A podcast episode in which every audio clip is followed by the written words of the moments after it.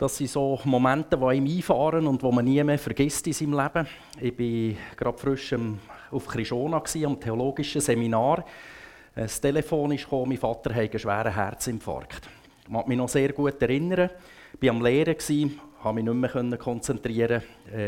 Äh, bin dort auf die Kirchenmauer gegangen. Ich weiß nicht, wer von euch schon mal auf St. Krishona war. Ein schönes Kirchchen. Äh, was ja vor allem schön ist, dass man Berner Alpen sieht, oder Eigermönch, ganz knapp noch die Jungfrau oder so. Ich bin jetzt Grindelwald aufgewachsen, direkt vor dem Eiger. Äh, ich bin dort auf die Kirchenmauer gehockt und habe gewartet, bis ähm, meine Frau heimkommt vom Arbeiten. Und dann ist das Hoffen und Bangen losgegangen. Kommt das noch eins gut mit meinem Vater? Und das war wirklich ein schwerer Herzinfarkt. Wir haben nicht gewusst, auf welche Seite kippen Überlebt er das, überlebt er das nicht? Er war erst 58 gewesen. Und unsere Hoffnungen haben sich nachher erfüllt. Er hat äh, die ganze Sache überlebt. Im Herbst haben wir jeweils eine Predigreihe mit dem David Glaser, er ist der Pastor von FMG in Adelboden, und mit dem Hebi Geiser, er ist der Pastor von FMG in Steffisburg. Und wir haben den Bibelvers miteinander angeschaut aus 1. Korinther 13, 13. Nun aber bleiben Glaube, Hoffnung, Liebe, diese drei, aber die Liebe ist die größte unter ihnen. Jetzt hat er leider heute Pech, der David hat über den Glauben geredet, der äh, Hebi über die Liebe, da werde ich heute überhaupt nichts darüber sagen. Also wenn ihr diese Predigten hören wollt, müsst ihr David oder Hebi einladen und sagen, sie müssen noch die Ergänzung bringen, dass ihr den ganzen Vers sagt. Ich werde also nur über die Hoffnung da reden. Es gibt ja so Versen in der Bibel, die sind sehr schön, die sprechen einem an. Es sind sicher andere Sachen, die euch ansprechen. Das ist so ein Vers, wo ich denke, boah, cooler Satz, oder? Aber was bedeutet er eigentlich? Dass ja Liebe bis in Ewigkeit bleibt, äh, das finde ich noch toll, oder? Dass nicht irgendwie Verzweiflung und Schmerz und, und Frust bleibt. Aber wieso bleibt denn das Hoffen und Bangen bis in alle Ewigkeit? Wird denn das Schwanken zwischen Hoffnung, Bangen, Zweifeln, so wie wir das bei meinem Vater erlebt haben, dann nie mehr aufhören. Weil bei meinem Vater ist das nachher noch weitergegangen. Das mit dem Herzinfarkt hat sich nachher einigermaßen beruhigt. Er konnte zwar nie mehr 100% arbeiten und äh, hat aber ein Sport gemacht, sein Herz trainiert und so, aber nachher ist die nächste Diagnose gekommen, Krebs. Ist das Hoffen und Bangen wieder losgegangen. Und diesmal haben sich nachher unsere Hoffnungen nicht erfüllt. Er ist nachher kurz vor dem 65. Geburtstag gestorben. Und genau das möchte ich mit euch heute anschauen. Ich tue mich schon jetzt entschuldigen, werde mich heute ein paar Mal wiederholen. ähm, das ist genau das Problem, wenn wir das Wort Hoffnung miteinander anschauen. In unserem Sprachgebrauch braucht man das Wort Hoffnung genau so. Man weiß nicht, wie es rauskommt. Die Chance ist da, dass es gut rauskommt, aber die Chance ist sehr wohl auch da, dass es nicht gut rauskommt. Wir hoffen jetzt mal das Beste, oder? Also das ist zwischen dem Hoffen und Bangen irgendwo zwischendrin. Und ich sage mal, das ist normal, so brauchen wir das Wort heutzutage im Hochdeutschen und im Schweizerdeutschen. Aber jetzt äh, wollen wir ja schauen, was meint die Bibel unter Hoffen. Und das ist so ein die Schwierigkeit, wenn wir eben biblische Ausdrücke haben, die man vor 2000 Jahren hat gebraucht. Wie hat man sie denn gebraucht? Und Wörter entwickeln sich weiterentwickeln. Das ist völlig normal und natürlich und kein Problem, aber wir müssen uns bewusst werden, was, was meint die Bibel mit diesen Ausdrücken. Also ich will heute nicht über die menschliche Hoffnung reden. Ich habe so da könnte man vielleicht auch mal eine Predigt dazu machen, was ist, wenn wir zwischen Hoffen und Bangen sind, oder? Wie, wie reagieren wir als Christ? Aber das ist heute nicht das Thema, sondern ich möchte heute nur auf die biblische Hoffnung eingehen und mit euch schauen, wie meint die Bibel das eigentlich? Als erstes Beispiel möchte ich mal auf 1. Korinther Kapitel 1, Vers 9 eingehen.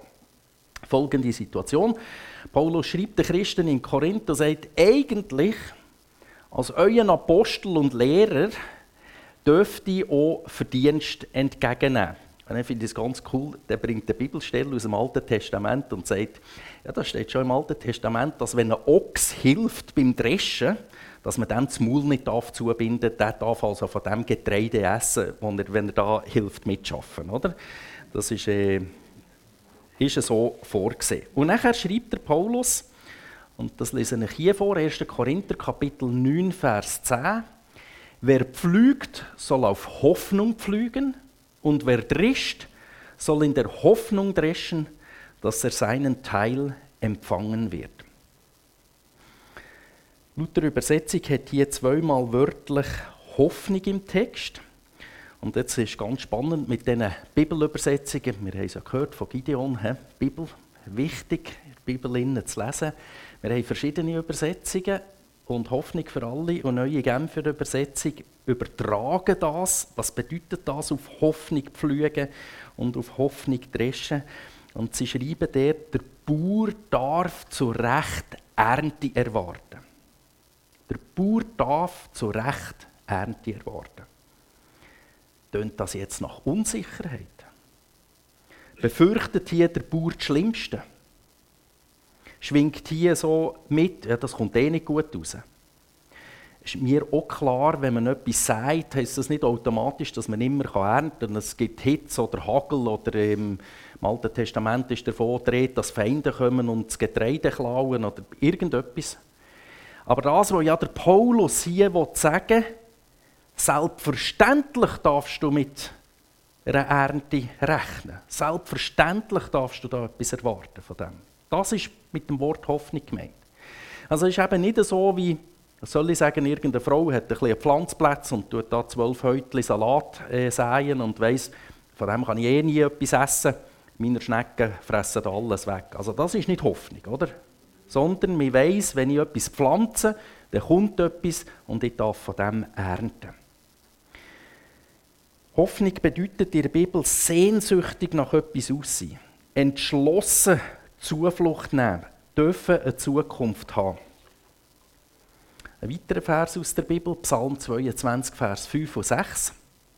Unsere Väter hofften auf dich, und da sie hofften, halfst du ihnen heraus. Zu dir schrien sie und wurden errettet, sie hofften auf dich und wurden nicht zu Schanden. Luther Übersetzung hat hier sogar dreimal das Wort jetzt drin, hoffen. Man sagt Elberfelder Bibel, das sei die genaueste Übersetzung aus dem Hebräischen und aus dem Griechischen heraus. Sie braucht das Wort, wie die Hoffnung für alle, auch das Wort Vertrauen. Und da finde ich schön, dass man hier den engen Zusammenhang sieht zwischen Vertrauen, zwischen Glauben und zwischen Hoffen. Also Hoffnung ist nicht Unsicherheit, nicht Hoffen und Bangen in der Bibel, sondern Hoffen ist auf eine Person, die vertrauenswürdig ist. Und das sieht man ja hier so schön an diesem Vers. Unsere Väter hofften auf dich. Du halfst ihnen heraus. Da hat man manchmal den Eindruck, äh, ist immer alles im grünen Bereich, geht immer alles wieder ranken. Nein, wenn wir im Alten Testament lesen, wissen wir sehr wohl, die hatten grosse Schwierigkeiten, grosse Herausforderungen, Krankheit, Tod, Krieg, irgendwelche Sachen. Hier das Schwergewicht ist, sie wurden errettet, sie wurden nicht zu Schanden. Und das kommt auch gerade bei der nächsten Stelle zum Ausdruck, 1. Timotheus 4, Vers 10. Auf den lebendigen Gott haben wir unsere Hoffnung gesetzt. Er ist der Retter und Helfer aller Menschen, besonders derjenigen, die an ihn glauben. Wer an Jesus Christus glaubt, wer zu Jesus kommt und ihm um Vergebung bittet, wer sagt, es tut mir leid, Jesus, bitte vergib mir, von jetzt an will ich mit dir unterwegs sein, du sollst der Herr in meinem Leben sein, der wird gerettet. Der hat eine Zukunft bei Gott. Wie gesagt, Hoffnung ist entschlossen Zuflucht nehmen, eine Zukunft haben bei Jesus, wenn wir einmal bei ihm dürfen sein. Also, was haben wir bis jetzt entdeckt? Hoffnung hat in der Bibel nicht einen schlechten Beigeschmack, hat keinen unguten Ton, sondern Hoffnung bedeutet, du darfst zu Recht etwas erwarten. Darum ist Hoffnung in der Bibel durchwegs gut, sie ist lohnend, sie ist positiv, sie ist wertvoll. Wenn man im Internet nachschaut, Glaube, Hoffnung, Liebe und Bilder googelt, dann gibt es manchmal die drei Symbole für die Bibel. Für den Glauben natürlich das Kreuz, für die Liebe selbstverständlich das Herz und für die Hoffnung ein Anker, ein Schiffsanker. Das meint, man hat eine feste Verankerung. Ich habe mir nachher so überlegt, ich bin in Grindelwald aufgewachsen, ich glaube noch gar nie in meinem Leben auf einem Segelschiff gewesen. Und ich habe ursprünglich mal Tiefbauzeichner gelernt, der Schiffsanker liegt mir nicht so nach. Dafür ein Erd- oder ein Felsanker. Den haben wir eben gebraucht, unter anderem als Tiefbauzeichner. Ich möchte Ihnen kurz erklären, um was es geht.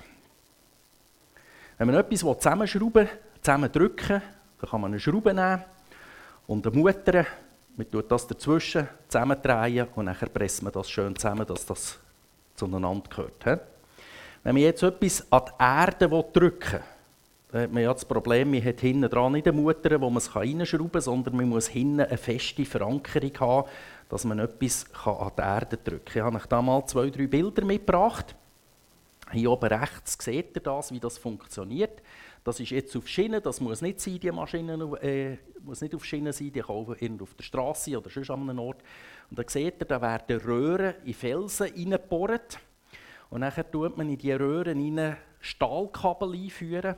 Und dann wird mit Druck Beton hineingefüllt, dass hinten ein Klotz Beton ist. Und dann kann man mit x Tonnen an diesen Stahlkabel ziehen, wenn der Beton ausgehärtet ist und man kann etwas an die Erde herdrücken. Das sieht dann nachher zum Beispiel so in einer Baugrube so aus, dass da die Stahlkabel überall raus schauen. Die gehen also in die Erden oder in Felsen rein. Und dann tut man eben den Stahlträger zum Beispiel an diese Baugrube herdrücken. Weil wenn man schon weiter runtergraben würde, würde natürlich oben die ganze Baugrube wieder zusammenfallen. Also so braucht man den Felsanker. Ich habe da noch zwei, drei zwei Bilder noch so sieht das nachher am Schluss aus. Ich weiß nicht, was das ist. Das könnte zum Beispiel ein Staumauer sein, also hinten viel Wasser, das drückt. Also tut man da so Beton her und das abdrücken, äh, dass die Staumauer dort ist. Also viele haben manchmal den Eindruck, dass sie wie Kanonen, die da rauskommen. Das hat nichts mit Kanonen oder Militär zu tun. Das sind die Stahlkabel, die dort rauskommen, die werden nachher gekürzt und einfach abdeckt, dass das Zeug nicht rostet, oder? sondern dass das äh, ein hat. Und man kann auch nachmessen, um zu schauen, hat das Stahlkabel noch immer oder muss man nachziehen oder, oder etwas. Und hier sieht man das noch so ein bisschen schematisch, wenn man eben zum Beispiel eine Eisenbahnlinie bauen da kommen x 100 Tonnen, oder, wenn ein Zug locker vorbeikommt. Wenn das nicht ein guter Baugrund ist, wird das hier alles abrutschen oder eben oben wird es runterfallen. Und dann sieht man hier so Erdanker, da hinten ist der Beton, das ist Stahlkabel und dann drückt man das eben zu dass das fix ist. Also so funktioniert ein Erd- oder ein Felsanker. Ein Bauunternehmer hat mir folgende wahre Geschichte erzählt. Seine Baufirma musste einen Erdanker machen. Also sind die hergegangen, haben eben das Loch gebohrt, Röhren drin, Stahlkabel drin, haben Alphabeto reingepumpt. Irgendwann haben sie das Gefühl gehabt, da passt jetzt kein viel Beton in das Loch hinein, oder? haben sie mal abgestellt, sind sie dem nachgegangen, haben sie tatsächlich durch die Erde durchgebohrt, aber hinten dran war eine Tiefgarage.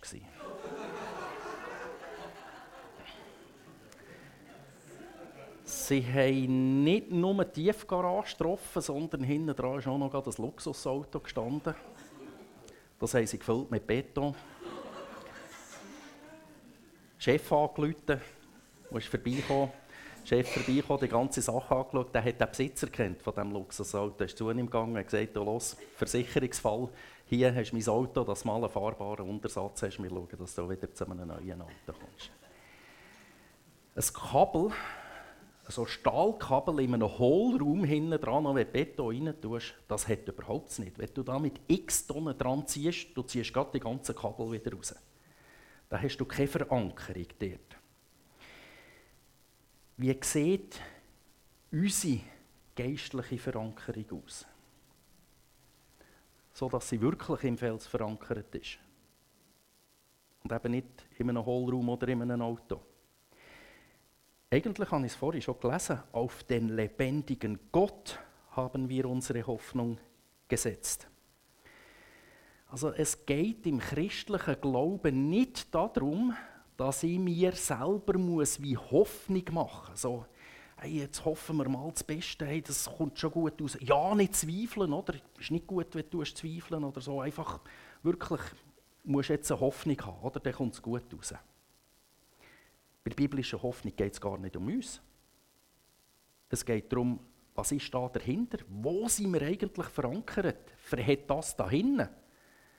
Sind wir in einer Tiefgarage verankert oder sind wir in einem Felsen verankert?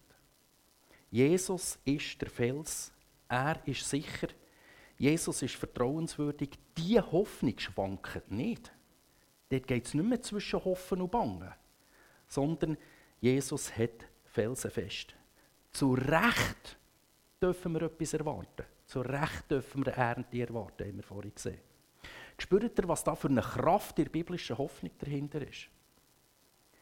Und hier liegt von mir aus gesehen auch die Antwort, wenn ich am Anfang die Frage aufgeworfen habe, bleibt der in alle Ewigkeit, oder? Schluss bleibt Glaube, Hoffnung, Liebe. Bleibt das Hoffen und Bangen? Nein, nicht Hoffen und Bangen bleibt in alle Ewigkeit, sondern Hoffen heisst, wir leben auf ein Ziel zu, wir werden eine Ewigkeit bei Jesus sein, auf ihn können wir uns verlassen. Das ist unser Anker, unsere Hoffnung, unser Fels. Jetzt könnte man ein meinen, Hoffnung hat nur etwas mit Zukunft zu tun. Irgendwann, irgendwie kommt, sind wir dann mal im Himmel oder so. Ich habe so ein den Eindruck, das ist ja so die Spannung, in wir drin leben. Wir haben etwas, das zum Voraus ist, aber wir haben auch Sachen, wo wir jetzt drinnen stehen und wo wir jetzt in unserem Alltag drinnen sind. Wir stehen mit beiden Beinen auf dieser Welt. Ähm, mir gefällt das, das ist so ein typisch für mich, für die Bibel. Oder? So ein die beiden Seiten sind zwei verschiedene Sachen und trotzdem gehören sie zusammen, so wie eine Medaille. Eine Seite, aber die andere Seite gehört dazu. Ich möchte euch immer wieder ermutigen, die Hoffnung zu haben oder die Freude zu haben auf die Ewigkeit, wenn wir einmal bei Gott werden sein. Ich habe das Gefühl, die Eltern unter uns, ich zähle mich auch schon ein bisschen zur älteren Generation, uns fällt das ein bisschen einfacher. Ähm, hat auch noch ein paar junge Leute da, stresset euch nicht, wenn ihr euch noch nicht so auf den Himmel freut. Ähm, für mich ist das auch irgendwie schräg gewesen, mit 17 so zu hören, Jesus könnte wiederkommen. Hast du irgendwie das Gefühl, boah, jetzt einfach noch gerade nicht, jetzt hast du noch das Leben vor dir. Das kommt automatisch mit dem Alter, dass man sich auf den Himmel freut. Das ist, äh, das, äh, da muss man nicht viel dazu machen. Genau. Also, Gedanken der Bibel in Bezug auf die Hoffnung verstehe ich so. Wie gesagt, ich wiederhole mich, Hoffnung ist nicht Bibel zwischen Angst und Hoffnung, sondern wegen Jesus dürfen wir zu Recht etwas erwarten. Ja, was erwarten wir denn? Wir erwarten nicht irgendwie irgendetwas Gutes, sondern wir erwarten Jesus Christus. Die Bibel hat ganz viele Stellen, dass Jesus wird wiederkommen. Ganz Haufen Stellen. Und das ist eben nicht ein bisschen Hoffnung, sondern das ist eine Hoffnung, die uns erfüllt und zwar platschvoll erfüllt. Römer Kapitel 15, Vers 13. Der Gott der Hoffnung aber erfülle euch mit aller Freude und mit Frieden im Glauben, dass ihr überströmt in der Hoffnung durch die Kraft des Heiligen Geistes. Also Hoffnung ist nicht etwas, was wir selber produzieren müssen. Es steht hier, durch die Kraft des Heiligen Geistes. Hoffnung wird uns geschenkt. Das ist das Geschenk, das wir bekommen in Jesus Christus. Nicht etwas, das wir, äh, wir selber müssen produzieren müssen. Das ist wie äh, das Geschenk von Rettung oder von Gnade. Das bekommen wir, das müssen wir nicht selber machen. Hoffnung ist in diesem Fall auch nicht etwas, das wir uns eben selber müssen zureden müssen, sondern es ist ein Geschenk und eben etwas, das verhält und nicht etwas, wo wie ein Hohlraum ist, wo hinten dran ist, wo eh nicht verhält. Und da hier kommt so wieder ein geistliches Prinzip zum Ausdruck von der Bibel. Das finden wir auch an anderen Orten wieder. Hoffnung ist etwas, das zuerst für dich persönlich gilt. Es ist für dich der feste Hoffnungsanker in Jesus, der Fels, der verhält. Aber der soll es eben nicht bleiben stehen, sondern es soll weitergehen und es soll überfließen. Im Oktober haben wir aber jeweils unsere Gebets- und Fastenwoche vor VFMG. Ich darf die leiten zusammen im Moment mit dem Robi Gauci. Er ist der Pastor von FMG in Bern. Und am Schluss machen wir alle so eine Austauschrunde und fragen ein bisschen die Leute, was habt ihr erlebt in dieser Woche? Ist noch irgendetwas aufgegangen? Hat Gott zu euch geredet? Und dann hat jemand genau diese Bibelstelle hier zitiert und hat gesagt, wie fängt der Bibeltext an? Der Gott der Hoffnung, oder? Das ist mal etwas, was wir brauchen. Oder? Gott, wir haben einen Gott für Hoffnung. Und dann ist er eben darauf eingegangen und hat gesagt, auch wir sind voll Hoffnung, dass ihr überströmt. Also wir sind so platschvoll eigentlich von Hoffnung erfüllt, weil wir den Gott für Hoffnung haben, dass das überfließt und zu den anderen Leuten. Und er hat nachher die selbstkritische Frage gestellt und hat gesagt, ja, was erleben denn eigentlich die Leute, die mit uns zu tun haben in unserem Alltag? Erleben die tatsächlich Hoffnung? Oder vielleicht gleich etwas anderes? Bitterkeit, Unversöhnlichkeit, hinten durchreden, sonst irgendetwas Negatives. Diese Frage kannst du ja nur du für dich selber beantworten und ich für mich. Bin ich für meine, für meine Mitmenschen ein Hoffnungsträger? Sehe sie, dass ich meinen Anker bei Jesus einbetoniert habe? Motiviert sie das ebenfalls, ihre Hoffnung auf Jesus zu setzen? Und genau hier hatte ich so meine Schwierigkeiten bei der Vorbereitung. Oder?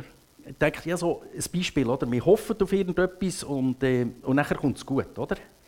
Es kommt eben nicht immer gut, auch nicht bei uns Christen. Nehmen wir mal ein Beispiel, eben schwierige Diagnosen, schlimme Diagnosen. Jetzt setze ich meine Hoffnung auf Jesus. Das heisst nicht, dass ich nachher automatisch gesund werde, sondern es kann sein, dass es nicht gut rauskommt, dass ich bis ans Ende von meinem Leben mit dieser Krankheit oder Behinderung oder was da immer ist, muss leben. Aber die Frage ist, ob Menschen dort sehen, dass sie trotzdem ja meine Hoffnung auf Jesus Christus setzen. Das ist der Punkt. Versteht ihr, das ist mir heute ganz wichtig. Ich habe gemerkt bei der Vorbereitung, ich gehe wieder in das menschliche Hoffen und Bangen hinein. Oder? So quasi eben, schlimme Diagnose, ich hoffe auf Jesus, kommt gut raus. Oder? Das ist so das, was wir manchmal in unseren Köpfen haben, oder einmal ich habe das im Kopf. Nein, es kann sein, dass es nicht gut rauskommt und trotzdem weiss ich, Jesus ist der Fels, auf ihn kann ich mich verlassen. Er ist der, der mir entgegenkommt oder ich gehe zu ihm, wenn ich vorher sterbe. Das ist die Hoffnung, die wir haben. Ich möchte euch da noch ein biblisches Beispiel dazu geben. Der Abraham finde ich extrem cool, auch gerade im Zusammenhang jetzt hier mit dem Thema Hoffnung. Aus dem Römerbrief, Kapitel 4, Vers 18. Gott hatte Abraham versprochen, deine Nachkommen werden wie die Sterne am Himmel sein, unzählbar. Und obwohl alles hoffnungslos schien, gab Abraham die Hoffnung nicht auf, sondern glaubte diesen Worten. So wurde er zum Stammvater vieler Völker. Also, der Abraham hat keine Kinder. Er überkommt die Verheißung, so viel Nachkommen wie Sterne am Himmel. Ja, da brauchst du mal Hoffnung, oder? Super, he? Und jetzt finde ich hier genial, wie das hier nebeneinander ist, die beiden Seiten. Das eine ist ja, alles scheint hoffnungslos. Das ist die menschliche Hoffnung. Und beim Abraham ganz der Klassiker, oder? Sucht der menschliche Weg mit der Dienerin von seiner Frau, Kind, ähm, Ismael, große Probleme äh, bis heute. Unheimlich, oder? Was dort rausgeht. Hoffnungslosigkeit, menschliche Hoffnung. Aber daneben, Abraham gab die Hoffnung nicht auf. Das ist die göttliche oder die biblische Hoffnung, die wir haben.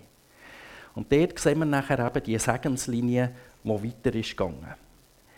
Ähm, selbstverständlich ist der Abraham für uns ein Vorbild im Glauben. Aber der hat, der hat doch nicht den perfekten Glauben gehabt, oder?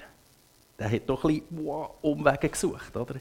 Ich finde das so schön, wie ehrlich die Bibel ist und uns zeigt, wie die Menschen sind umgegangen dort mit der menschlichen Hoffnung und wie es rauskommt und mit der biblischen Hoffnung oder mit der Hoffnung, die eben heisst, ich glaube deinen Wort und darum hat Gott nachher Grosses da. Nicht wegen, dem grossen, wegen dieser grossen Hoffnung, die Abraham hatte, sondern wegen der Hoffnung auf Gott. Gott ist der Fels oder Jesus ist der Fels. Und die Hoffnung, die soll uns immer wieder bewegen in unserem Alltag, wo wir ja hin und her gerissen sind. Wir stehen in diesen Spannungen in unserem Alltag. Wir sind nicht perfekt. Wir fallen leider immer wieder in die Schuld oder in die Sünde, auch wenn wir das gar nicht wollen. Ähm, wir werden krank, wir verlieren liebe Menschen durch den Tod oder was auch immer. Und nachher schreibt der Paulus, der Christen, in Thessalonik, im Gebet erinnern wir uns daran, wie entschieden ihr euren Glauben in die Tat umsetzt, zu welch unermüdlichem Einsatz ihr aus Liebe bereit seid und wie standhaft euch die Hoffnung macht, dass Jesus Christus, unser Herr, wiederkommt. Habt ihr es gemerkt, dass unsere drei Stichworte wieder drin Glaube, Hoffnung, Liebe. He? Das ist ganz spannend. Ein Glaube, der konkrete Taten verwirklicht, Liebe, die zu unermüdlichem Einsatz bereit ist und eben die Hoffnung, die soll standhaft machen weil Jesus wiederkommt. Weil wir die Hoffnung haben, weil wir die Zusage haben. Standhaft oder geduldig machen, äh, wir können das so übertragen, wie, dass wir ein festes Fundament haben. Dass wir ein Fundament haben, wo wir wissen, das haltet unsere Spannungen in unserem Alltag aus. bis Jesus wiederkommt. Das soll uns motivieren, dass wir auf Jesus hören, dass wir in der Bibel lesen, dass wir unterwegs sind, dass wir Jesus ähnlicher werden oder wir können so einfach sagen mit dem höchsten Gebot, Gott lieben oder Mitmensch lieben. Und darum habe ich euch da noch zum Schluss ein Bild mitgebracht, das mich sehr fasziniert, für das noch zu erklären. Also, das ist einer, der am Klettern ist. Und wenn man vorausklettert, ich habe nicht so viel geklettert in meinem Leben und meistens bin ich eben hinten nachgeklettert. Das ist eben einfacher. Jemand, der vorausklettert, vielleicht seht ihr sie knapp, da hat man so eine Sicherung am Felsen. Ähm, und dann kommt man zu klettern, tut sein Seil dort einhängen und sobald dass ich höher bin als die Sicherung, wenn ich dann runtergehe, sagen wir jetzt an, ich bin zwei Meter über meiner Sicherung, dann stürzt sie vier Meter ab. Das ist schon ziemlich hoch, vier Meter. Und so wie ich das verstanden habe, tut er das mal trainieren, wie das ist. Das ist nämlich gar nicht so angenehm, so in ein Gestell zu und äh, dass man dann unten gut landet, oder? Ähm, nicht irgendetwas bricht. Und äh, der macht das extra, hier mal oben runterkumpen und zu schauen, wie das geht. Und für mich ist das so wie zum Bild geworden, ähm, wenn man in einem Klettergarten ist, wenn man frei geht kann klettern, dann muss man eben selber die Sicherungen hier setzen und äh, eben ein bisschen möglichst gut, dass die nicht rausreißen. Und wenn man in einem Klettergarten ist, dann werden die zum Voraus reingebohrt. Sind wir wieder beim Thema Felsanker. Ähm, die Schrauben werden in Fels reingetan, die werden auch noch mit einem starken Leim angeleimt. Die haben x Tonnen aus, so solche äh, Felsanker. Und ich gedacht, genau das ist das Bild für uns, für unseren Alltag, oder? Es läuft ja nicht immer alles rund. Manchmal kommst du dir wirklich vor, wie wenn es dir den Boden unter den Füßen wegzieht. Du bist im freien Fall, oder? Aber der Anker hätte, der Felsanker hat. Jesus ist der, der auch, wenn der Boden unter den Füßen weggezogen wird, weisst, das ist meine Hoffnung, die er hat. Der lässt nicht schauen. Der hat x Tonnen aus. Da kannst du noch, da kann auch meine reinfallen, das spielt keine Rolle, der hat. Das Bild möchte ich euch mitgeben.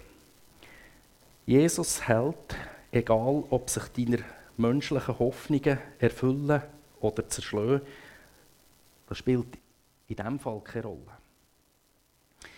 Ich komme zum Schluss. Ganz ehrlich gesagt, wo wir die Predigreihe vorbereitet haben mit dem David und mit dem Hebi, habe ich so gedacht, boah, cool, über den Glauben zu predigen. Oder? Ist wichtig. Äh, Liebe sowieso, oder? Gott ist die Liebe, sehr zentral für den christlichen Glauben. Super, kann der Hebi dort darüber predigen. Äh, und ich, über Hoffen und Bangen, super, hey. toll. Was soll ich darüber predigen? Also, für das klar ist, wir haben das super aufgeteilt, ich habe über das predigen. Aber mich hat das wirklich herausgefordert. Jedes Mal, wenn ich irgendwie das Wort Hoffnung höre, bin ich sofort bei der menschlichen Hoffnung. So, uh, hoffentlich kommt das gut aus. Hoffen und bangen. Oder? Und gemerkt, nein, biblische Hoffnung ist das, was ich da am letzten Bild habe gezeigt ähm, Hoffnung, das ist das, was ich neu entdeckt habe. Hoffnung im biblischen Sinn bedeutet, ich darf zu Recht etwas erwarten. Nicht wegen mir, wegen Jesus, wegen dem Fels. Jesus ist die Fels, dort, wo du die Anker einbetoniert hast, wenn du an ihn glaubst. Er hat, Jesus gibt dir Sicherheit. Die Sicherheit, die wir in unserem Alltag brauchen. Die Hoffnung soll unser Leben bestimmen. Der Fels soll die Hoffnung bestimmen, nicht das Hoffen und das Bangen. Mit so einem stabilen Halt kannst du als Christ fröhlich vorwärts gehen. Du weißt, Jesus verhält, Jesus ist der Fels. Das ist die biblische Hoffnung. Amen.